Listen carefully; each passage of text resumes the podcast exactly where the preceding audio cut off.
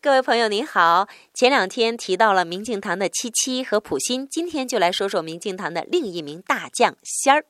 仙儿啊，他可是我们明镜堂的大功臣。您之所以每天可以听到小广播，看到美丽的图文，欣赏到优美的歌曲及音乐，都是他一个人的努力杰作。说实话，这些事情如果放在任何一个平台，都是需要几个人才能完成的。而在明镜堂，水瓶座的仙儿把自己的潜能发挥了出来。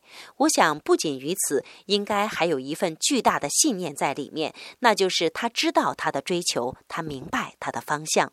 平时他不善言辞，但是对待小孩子、花虫、鸟鱼，那颗温润的赤子之心又可见一斑。在明镜堂，仙儿似乎就是一种安然的存在，不张扬，不渲染，但却无法藏住纯净的光芒。今天，请您回复“从前”两个字，“从前”给您看一组图片。